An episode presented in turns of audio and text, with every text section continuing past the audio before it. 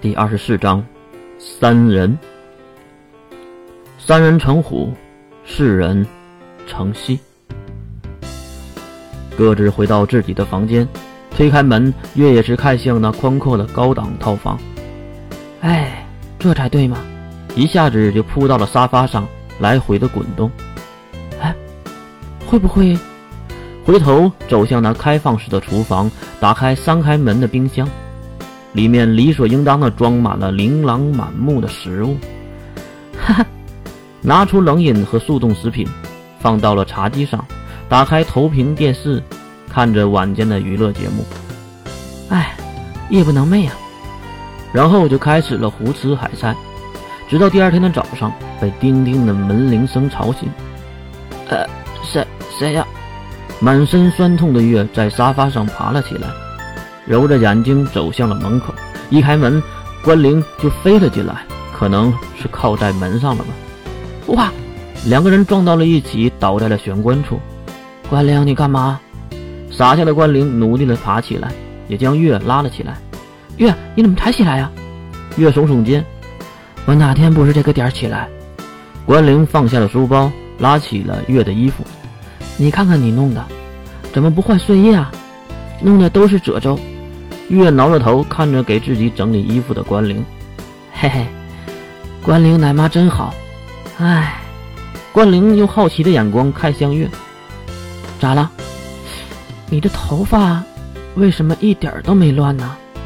月撩起自己银色的长发，还是那样的柔顺，根根发丝犹如银线一般。我我也不知道。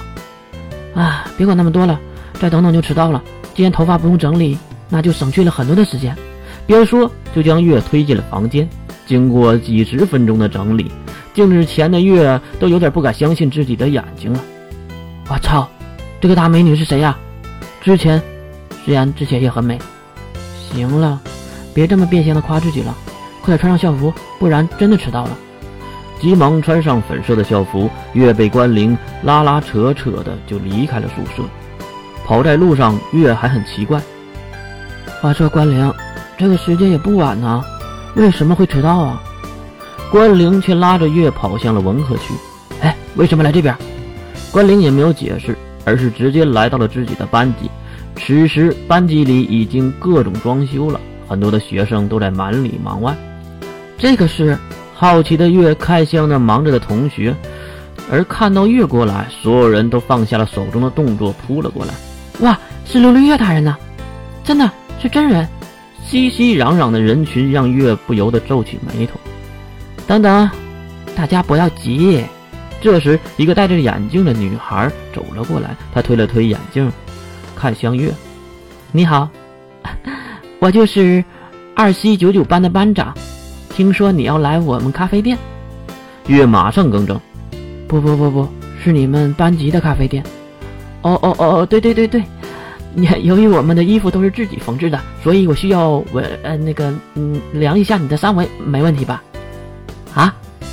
没等月反应过来，对方已经抻出了皮尺。喂喂，我说我我还没说。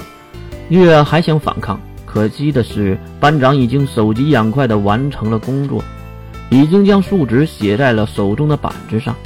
哼哼，原来实际的数值比真正的还要厉害啊！什么厉害？月还想问，后面的关灵已经拉着月开始往回跑了。关灵，你干嘛呀？来到文科区的分岔口，关灵指向武科区。时间来得及吧？月也是无奈。唉，我还以为什么事儿呢，原来就是做衣服啊。你量一下不也可以吗？关灵摇了摇头。嗯，你来了，大家才会相信我的话呀。